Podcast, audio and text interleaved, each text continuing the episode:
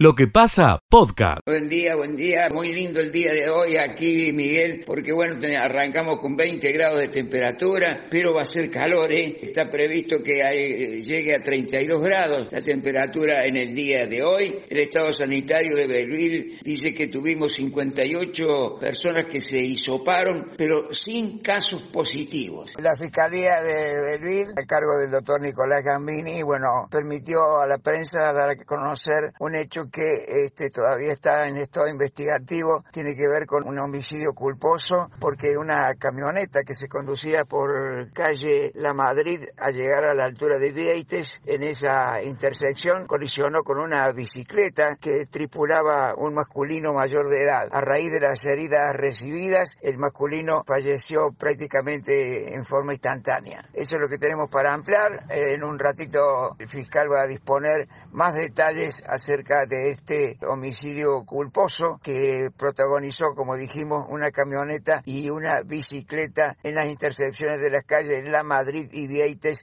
de esta ciudad de Belleville. Es todo por el momento. Muchísimas gracias. Volvemos en cualquier momento con más informaciones. Escucha lo mejor de lo que pasa. Muy buenos días para todos. Anabela Actis desde la localidad de Las Perdices y a través de Radio X102 con la siguiente información. Buenas noticias para los agropecuarios en la localidad porque el Consorcio de Conservación de Suelos de Las Perdices recibió por parte del Ministerio de Agricultura de la provincia de Córdoba los siguientes aportes y maquinarias. Un tractor, una niveladora de arrastre, un terraceador, un tándem, que son dos palas de arrastre, un aporte de un millón doscientos mil pesos del plan básico. Además, productores de la localidad recibieron los aportes correspondientes al BPA, hablamos de las buenas prácticas agropecuarias del programa del Ministerio de Agricultura de la provincia. Cambiemos de tema y hablamos del el cirujano general y gastroenterólogo porque a partir del próximo martes 22 de marzo en el Hospital Dr. Alfredo Garibaldi comenzará a atender el doctor Faba Mauricio, cirujano general y gastroenterólogo. Desde ya se pueden solicitar los turnos o realizar las consultas necesarias llamando al 107. Por el momento, esta es la información de relevancia que tenemos para compartir con ustedes desde Las Perdices para el Contacto Regional de Noticias. Escucha lo mejor de lo que pasa. Hola, ¿qué tal a todos? ¿Cómo le va? Muy buenos días. 18 grados 4 décimas la temperatura con cielo despejado en la ciudad de Río Cuarto. Se espera un día de verano hoy en nuestra región, máxima 31 grados. Sigue siendo el caso del asesinato de Nora Dalmazo y sobre todo con las audiencias públicas y con jurados populares, el tema más importante en Río Cuarto. Facundo y Valentina Macarrón, los hijos del imputado, de Marcelo Macarrón, van a declarar este miércoles en la tercera audiencia en el juicio que se sigue a su padre en los tribunales locales. Lo anunciaron los jueces al finalizar la segunda audiencia que contó con el testigo Jorge Heredia, un policía que realizaba trabajos de adicional durante la noche del crimen. El trabajador de seguridad incurrió en varias imprecisiones que fueron atribuidas al paso del tiempo. Para hoy, además de los hijos del acusado, para declarar como testigos Pablo Radaeli y otro de los policías que intervinieron en los primeros minutos de este caso tan pero tan resonante. El otro tema tiene que ver con una cuestión política que se conoció en el día de ayer. El intendente Llamosas aseguró que las últimas medidas del gobierno nacional le cuesta 3 mil millones de pesos a la región de Río Cuarto. En un claro posicionamiento hacia el gobierno de Juan Schiaretti y crítica al gobierno de Fernández, el intendente municipal visitó una empresa afectada por la medida de suspender las exportaciones de harina de soja. El intendente dijo, nuestra región va a perder 3 mil millones de pesos por la aplicación de estas medidas equivocadas del gobierno nacional. Desde Radio Río Cuarto, Gabriel Martela. Muy buenos días. Escucha lo mejor de lo que pasa. Buen día, un gusto como siempre de, saludarlo. Información en el ámbito judicial, decimos que la concejala oficialista en uso de licencia, Verónica Vivó, se presentó en la jornada de ayer en tribunales, negó el hecho y además no declaró ante la justicia. Recordamos que está imputada como partícipe necesario de abuso sexual, causa que también está imputado detenido su esposo Jorge Barrera, quien deberá permanecer en la cárcel con prisión preventiva dictado por la fiscal, la doctora Juliana Company. mientras que su esposa, Verónica Vivo, continúa en libertad bajo una serie de condiciones. Primer informe la mañana de hoy, volvemos en transcurso de la misma, con más noticias, con más novedades desde nuestra unidad exteriores. Abrazo grande, Miguel, muchas gracias. Escucha lo mejor de lo que pasa. Eh, después viene el folcloreando 949. En lo que pasa llega el especialista del tambo, José Yacheta. A tu encuentro, vamos José, bienvenido, buen día. ¿Qué tal, Miguel? ¿Cómo te va? Muy buen día para vos, para toda la gran audiencia de AM930, el equipo de lo que pasa. Nosotros mirando, Miguel, a esta hora, tratando de leer, de decodificar lo que nos dejó el evento 304 del Global Daily Trade. Traduzco. Los precios internacionales de la leche en polvo, Miguel. Sí, señor. Todos los analistas decían, va para arriba, seguirá subiendo 3, 4, 5 puntos, el tema del petróleo, la guerra. Bueno, en fin, digamos, vos sabés que eh, para buscar argumentos, eh, los gurúes, los analistas son impecables. El tema es que después hay que buscarlos cuando viene en sentido contrario. La cuestión es que la leche en polvo no aumentó. No solo que no aumentó, sino que además, estoy hablando del índice global de lácteos, bajó 0,9%, básicamente dado por eh, una baja de la leche en polvo entera, cayó 2,1%, Miguel, está en un excelente precio, diríamos, que da para pagar valores muy razonables de tranquilidad de tambo superiores a los de hoy, pero la cuestión es que lo, todo lo que decían los analistas eh, no se dio, no se cumplió. Hablaban de 3-4% de aumento, bajó 2% la leche en polvo entera, que es un poco la nave insignia, el, la gran, el gran demostrador, el gran elemento de referencia de lo que es el mercadeo global de lácteos. Esto fue en el día de ayer, en el evento 304 del tender de Fonterra, se llama Global Daily Trade, y algunos analistas dijeron, ¿sabes lo que pasa? Que se retrajo la oferta de, lo, de la zona del Magreb, y también Asia estuvo un poquito menos eh, eh, interesada en la leche en polvo, y bueno, esto eh, no cambia demasiado el escenario, pero no todo aumenta aún cuando estamos en situación de guerra. ¿Qué estábamos en 4.500, habías dicho, la tonelada? Así es, efectivamente. así ha bajado unos 90 dólares, más o menos 100 dólares. Así es, así mm. estamos, estamos en 4.600, estamos en 4.596 ahora. Es un precio que, te repito, uno puede dividir por 10 y darle un número aproximado a lo que se puede pagar en tranquera de tambo, mm. ¿verdad? Eh, hablando siempre en términos de dólares y eh, en Argentina hay una retención del 9% que ah, obviamente hay que descontarla. Es del 8,1 en realidad porque hay un pequeño reintegro que contrarresta esa, esa retención a la leche en polvo. Pero bueno, hay otros productos lácteos que no lo tienen y eh, Argentina eh, eh, eh, corre, digamos, eh, diría yo, en sentido con alguna desventaja en función de que no existen las retenciones en otro lugar del mundo, ¿verdad? Correcto.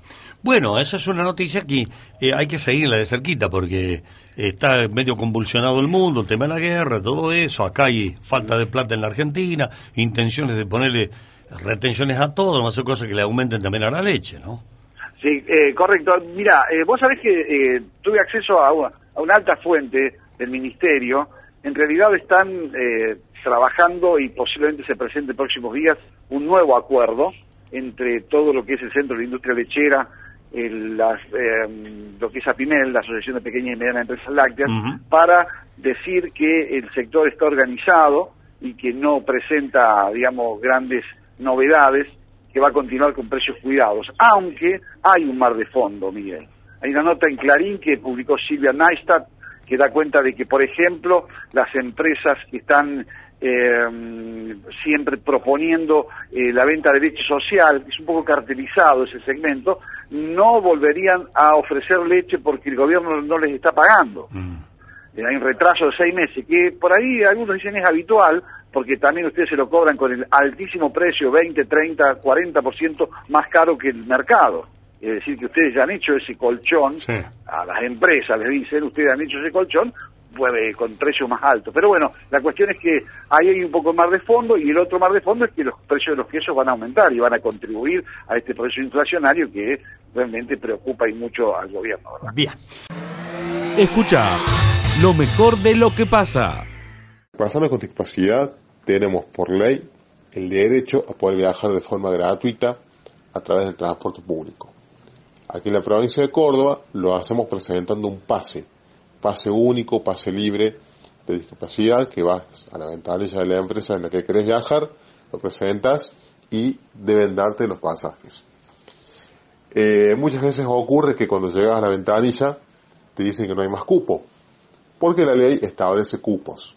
Para los colectivos que tienen menos de 55 asientos son de dos lugares, y para los que tienen más de 55 asientos son de cuatro lugares. Eh, entonces, muchas veces llegas a la boletería y no tenés lugar, porque ya están dados los cupos. Inclusive muchas veces establecen tiempos, te dicen vení media hora antes de, de, la salida del coche y vas media hora antes y ya no están disponibles los lugares. Entonces, ¿por qué no se establece un mecanismo, un mecanismo concreto, un mecanismo para que nosotros también podamos pedir el pasaje antes, con tiempo? Escucha lo mejor de lo que pasa. ¿Cómo estás? Bueno, la expectativa que, que ha generado eh, Miguel es más o menos como la que generás arriba del escenario de la Villa María. Eh, voy a tratar de estar a la altura, entonces. Voy a tratar de estar a la altura. no, no, que siempre estás a la altura, querido Julián.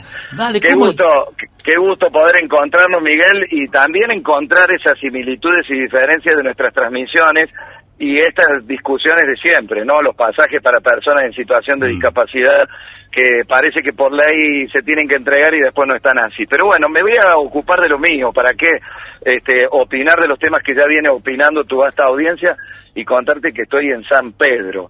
Tal vez el punto cero de José Gabriel del Rosario Brochero. Aquí fue asignado Brochero luego de recibirse de cura y luego de haber sido compañero, por ejemplo, en la Universidad de Juárez Selman, porque eh, para ser cura estudiabas en la Universidad Nacional de Córdoba, y luego de eso llegó a esta zona que era una zona periférica y que había 10.000 personas en un eh, lugar muy grande. ¿no? Lo mandaron ahí al, al curato de, de, de Tras la Sierra, que en ese momento... Exactamente. Ahí lo mandaron, sí. Exactamente, se cumplieron 150 años en 2019 de esto, Miguel. Y bueno, vinimos acá para empezar a, ver cuáles eran los caminos que transitaban. Luego de tres días de estar en, andando en mula, llegó a este el sitio que iba a ser el primero en el que se iba a emplazar eh, Brochero para luego sí ocupar en Villa de Tránsito eh, el lugar para toda esta zona, lo que hoy es la Villa Cura Brochero. Estuvimos justamente con uno de los tantos peregrinos, uno de los tantos eh, padres que vienen de distintos puntos de la provincia de Córdoba, de San Luis y de Tras la Sierra, a recorrer los caminos de Brochero en este Día del Santo. Es el padre Carlito Junco, un eh, padre que también es riocuartense, pero que eh, tiene algunas cuestiones de estas que el Brochero aprendió aquí, el hablar sencillo, el llegarle a la gente, el estar con los más postergados. Y si querés podemos compartir un poco de lo que él nos contaba a propósito de Brochero y de San Pedro, el lugar donde estamos ahora. Aquí es el primer lugar donde Brochero vivió en Tras las Sierras, cuando fue nombrado párroco del curato, cura del curato de San Alberto, allá a finales de 1869.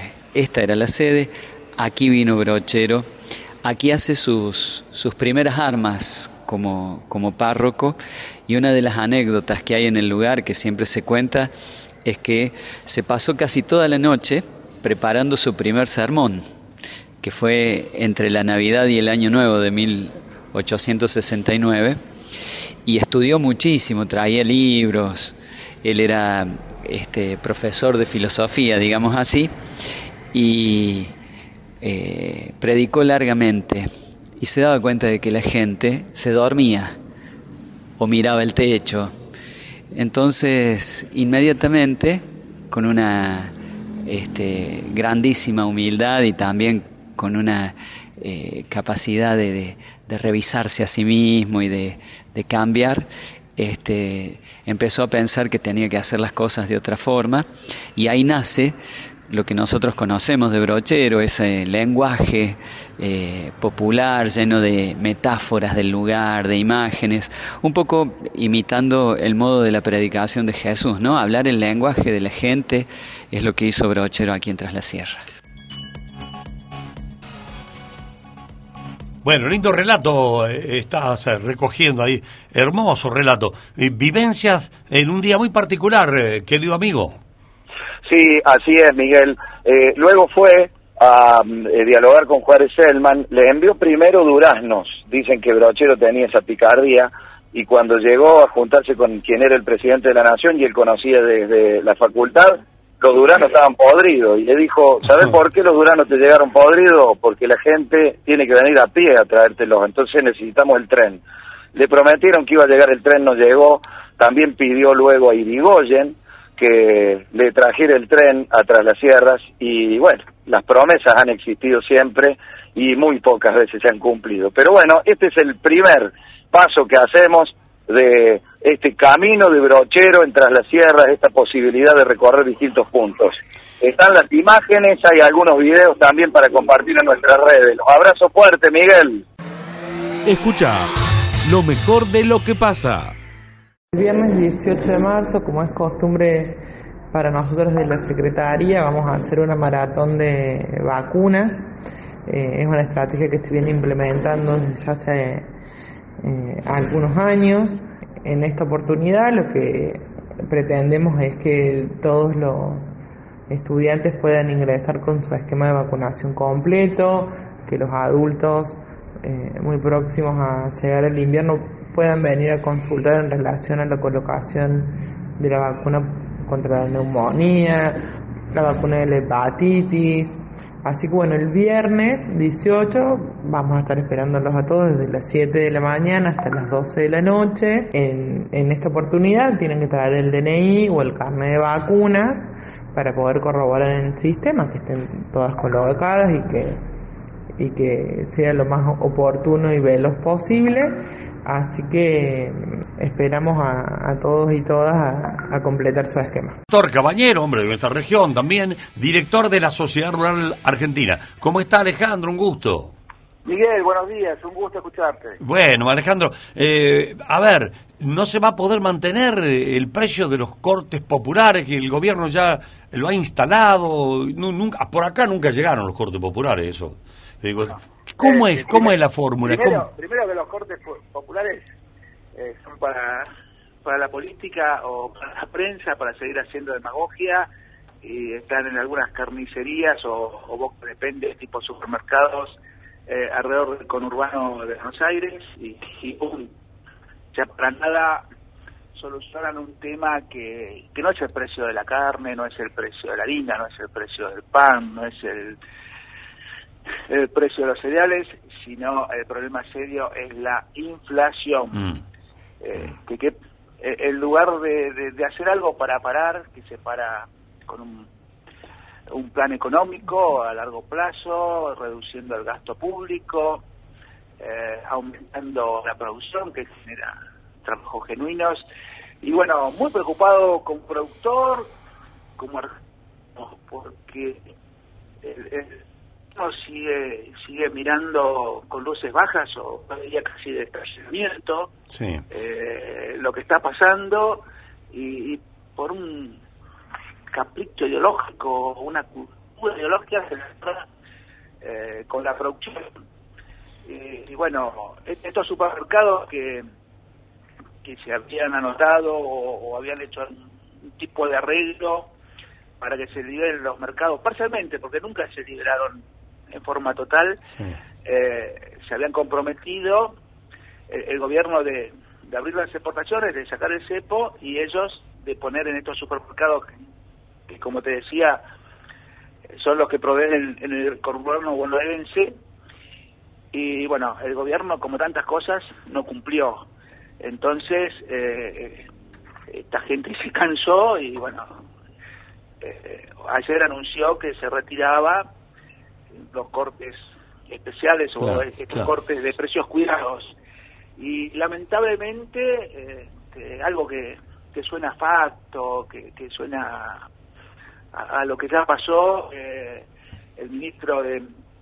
perdón, el, secretario, de Comercio amenazó con aplicar la, la ley de abastecimiento, que es una ley que se puso hace más de 40 años, creo que fue con el gobierno de Perón, y, el objetivo es cuando hay por ejemplo se usó ahora con la pandemia eh, para el precio del alcohol porque no había suficiente producción, entonces, bueno, ahí sí tenían que poner un precio máximo. Pero aplicar la ley de abastecimiento en algo que tenemos superproducción es una locura eh, tremenda y, con efectos catastróficos.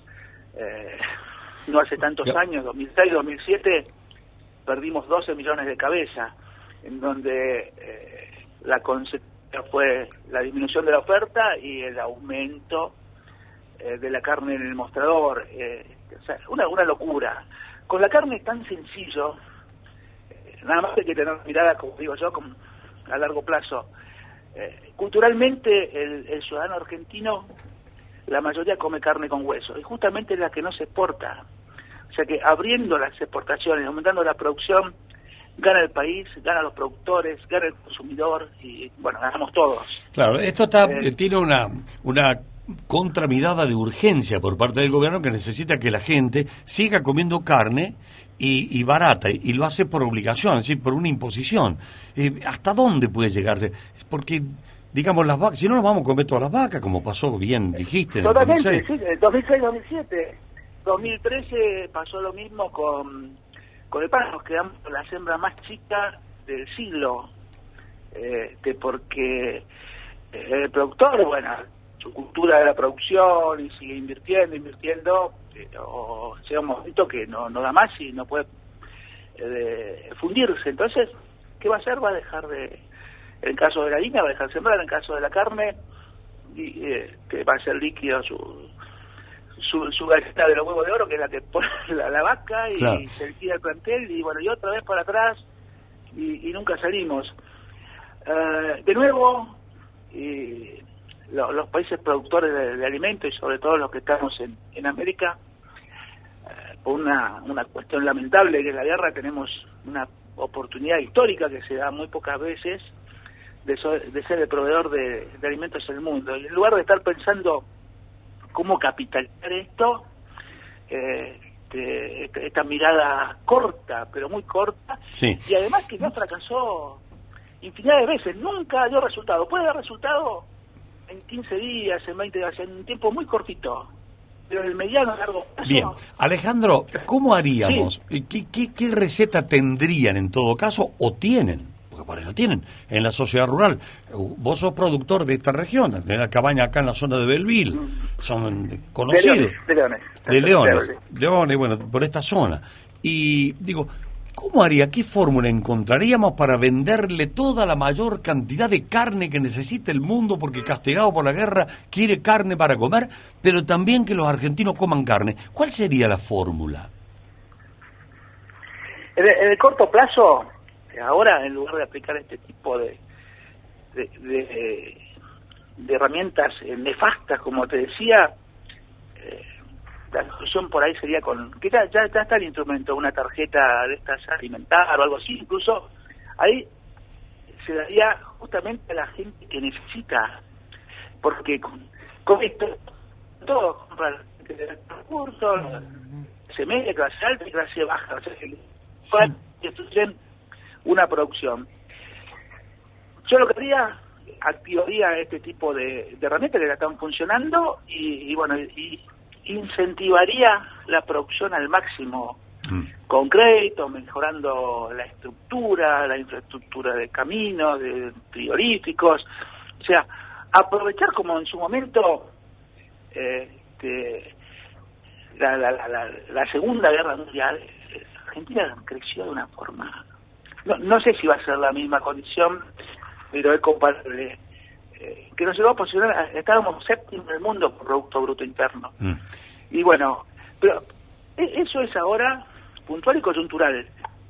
Así todo, no tuviera esta coyuntura que, que es muy triste, la demanda de alimentos, de proteínas rojas de alta calidad, eh, está muy firme y muy fuerte.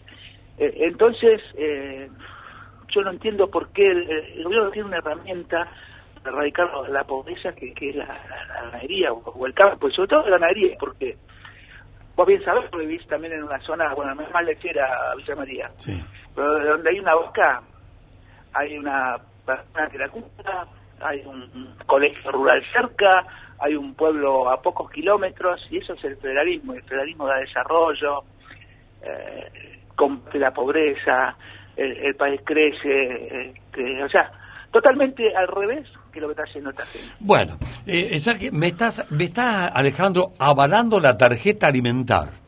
No sé si avalando, te dije, como para salir del paso. Sí.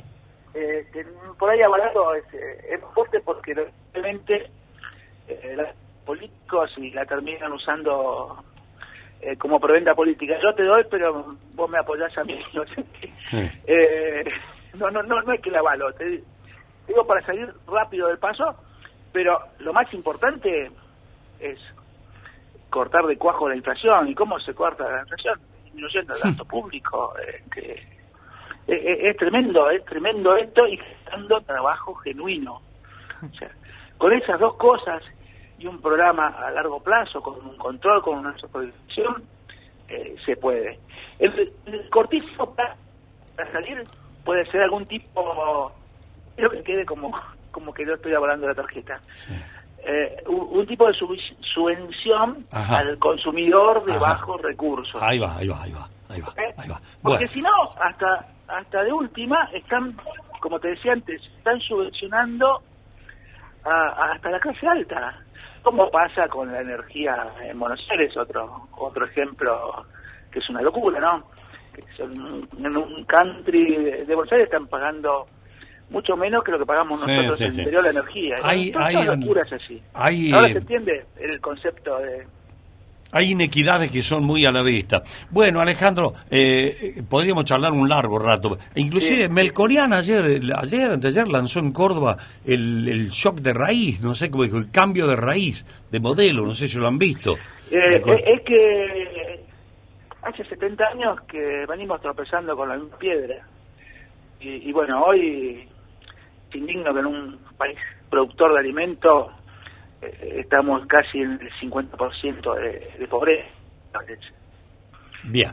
Bueno, tengo, ¿hay alguna dificultad ya con tu equipo de transmisión por ahí? No es bueno, es lo que falta, te decía, infraestructura para generar producción y, yo estoy en el campo en este momento. Ah, acá, Una de las tantas cosas. Sí. Bueno, te, te, agradezco mucho, Alejandro, que te hayas tomado el trabajo de atendernos un momento desde tu cabaña. ¿eh? Gracias. No, por favor, es un gusto y siempre a disposición de ustedes. Que eh, el agradecido soy soy yo porque transmiten lo que es eh, el, campo, la producción y, la vida del interior del país que también existe y, es muy importante. Bueno, saludo a toda la familia Ferrero ahí en León, en la cabaña. Gracias, eh. Chao, chao, hasta luego. Chao. Escucha lo mejor de lo que pasa. No, no, mm. me parece que es la punta de lanza cuando le preguntamos a la gente cuáles son los, los principales problemas que sufre la Argentina por estas horas. Y voy a quedarme con una frase que utilizó el presidente en la jornada de ayer, lamentable, mm. y para luego desarrollar toda la columna, ¿no? Habló de guerra de el gobierno argentino contra la inflación a partir del viernes. Primero, utilizó la palabra guerra en este contexto, para nada feliz, no sé quién lo asesora en materia comunicacional del presidente, pero evidentemente está bastante equivocado, ¿no? Primero utilizando ese concepto. Después dijo guerra contra la inflación, como si fuera una cuestión de atacar y solucionar rápido un problema. Cuando todos los economistas señalan que en este 2022 la inflación será de mínima igual que el 2021, de máxima en torno al 55-56%. Entonces, ¿cómo podemos hablar de combatir la inflación, de generar tanta expectativa, cuando sabemos que en la práctica es muy difícil solucionarlo en el mediano y corto plazo? El próximo viernes se va a lanzar un plan antiinflacionario que lo está comandando por estas horas Martín Guzmán, quien ha cerrado el acuerdo con el Fondo Monetario Internacional, se ha ganado esa confianza del presidente, no así del sector kirchnerista, claramente. Y Guzmán, junto a Culfas, junto a Julián Domínguez, ministro de Agricultura, están diseñando las políticas de aquí en adelante, del viernes en adelante, porque el presidente dijo que a partir del viernes comenzaba la pelea con la inflación. No, en 2019 cuando asumió, ni hoy ni mañana, el viernes recién va a comenzar la pelea. Bueno, veremos cuáles son esas medidas, Miguel, que van a tener que atender varios frentes, ¿no? Por un lado la cuestión de las retenciones, si van a seguir igual, no van a seguir igual, subsidios, si van a seguir igual o no, tarifas, van a aumentar las tarifas porque va a ser una inyección para la inflación también, las naftas. Digamos, hay dijo que no iba a haber aumento y el primer aumento que tuvimos después del discurso fue el aumento de las naftas, ni Claro. siquiera avisado. Claro. Bueno, las naftas estuvieron congeladas hasta mayo, eh, desde mayo del año pasado hasta diciembre, luego aumentaron en enero y ahora nuevamente un 10% de promedio en este mes de, de marzo. Entonces, ¿cómo podemos generar tanta expectativa cuando la realidad nos indica otra cosa? Y voy a ir con números concretos, Miguel, para que digamos que no sea una cuestión solamente una crítica eh, velada por la crítica misma, sino con números concretos del acuerdo establecido por el gobierno argentino con el Fondo Monetario Internacional que va a ser ratificado mañana en el Senado. Las pautas inflacionarias para los años 2022, 2023 y 2024 están lejos de mostrar esa expectativa que el presidente señaló en su discurso de ayer. Para este año, entre un 38 y un 48% las pautas inflacionarias. Es muy probable que sea más todavía del 48%. Para el 2023, lo establecido en ese acuerdo con el Fondo Monetario Internacional es entre 34 y 42%. Y para 2024, tal vez con el propio Alberto Fernández o con otro presidente, las pautas entre el 29 y el 37. Es decir, vamos a tener inflación muy alta durante los próximos tres años. Entonces, ¿cómo le planteamos a la sociedad que vamos a iniciar una guerra contra la inflación si ni siquiera el mismo acuerdo con el Fondo Monetario Internacional da cuenta de una baja significativa en los próximos tres años? No ni siquiera en este año. Está bien. ¿No será una expresión de circunstancia? Porque también dijo, fue a la donde estaban las mujeres con- en la pileta y dijo, no me tiren al agua. Sí, No, di- a ver, di- en puede ese discurso, ser, puede ser. Miguel dijo Está que bien. tortugas, eh, tortuguitas debería llamarse tortugas por lo que ha crecido. O sea, una frase muy graciosa. eh, o sea, Pues viste que no- uno no a veces habla y dice Claro. algunas cosas, pero claro, es el presidente de la nación. Que diga, todo funcionario público, cada vez que se expresa, debe cuidar las frases que dice. Debe medirlas, contextualizarlas, porque es una autoridad a la que se está escuchando y después se desprenden conceptos como los que estás analizando. Para mí estaba ahí, dijo, bueno, y, y estaba hablando y dijo, bueno, a partir del viernes empezamos la guerra. Lo dijo como, a veces nosotros decimos en casa alguna frase similar, ¿no? Claro, lo que pasa es que nosotros en casa tenemos, a lo sumo nos hacemos cargo de una familia. El presidente se está haciendo cargo de 50 millones de habitantes. Esa es la diferencia. Y nosotros nos cuidamos también en el micrófono a la hora de expresar, de usar Y los sí, mejores conceptos. sí, ¿Cómo sí. no lo va a usar el presidente, los mejores conceptos?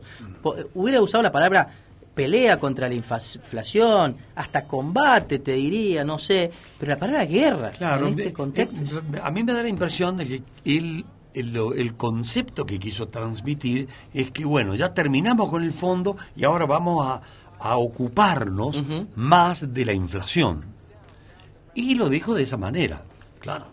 Es lo mismo lo que estoy diciendo yo a lo que está diciendo el presidente. Bueno, por eso, hay una cuestión de, de semántica, ¿no? Pero a partir, De- recién a partir del viernes se va a dar Claro, a partir del viernes. ¿No van al supermercado los funcionarios? O sea, tienen semana. gente que le van a hacer las compras, evidentemente. No van al supermercado. No, va a ir después el viernes. Claro. O sea, no caminan las calles, Claro. no van a la verdulería, no van a la carnicería. Y hace Feletias eso. Bueno, le Feletti recomiendo a Feletti va a que vaya estar. al supermercado. Claro, Feletti otro de lo que está en la discusión del plan antiinflacionario. Bueno, para mí esa frase tiene dos hechos graves. La semántica, primero, por la palabra, y por otro lado, la expectativa. Si sabemos que la inflación no se combate de un día para otro, no es un solo problema, lo ha reconocido hasta el Fondo Monetario, es multicausal, Mm. lleva tiempo, hay que reducir el déficit fiscal, hay que eh, bajar los subsidios, tiene que aumentar la, eh, la dinámica de la economía, tiene que crecer la economía, tiene que distribuirse más la riqueza, eh, tiene que atacarse a los monopolios, digamos, son un montón de factores para bajar la inflación, que no es de un día para otro. Entonces, con una frase así, simplemente le estamos diciendo para la tribuna y genera el efecto contrario, Miguel, que es el descreimiento, porque ¿quién puede creer en la Argentina que se puede combatir a la inflación de un día para otro y bajar los números como por, por arte de magia? Se genera una expectativa cuando sabemos que la solución no es en el corto plazo.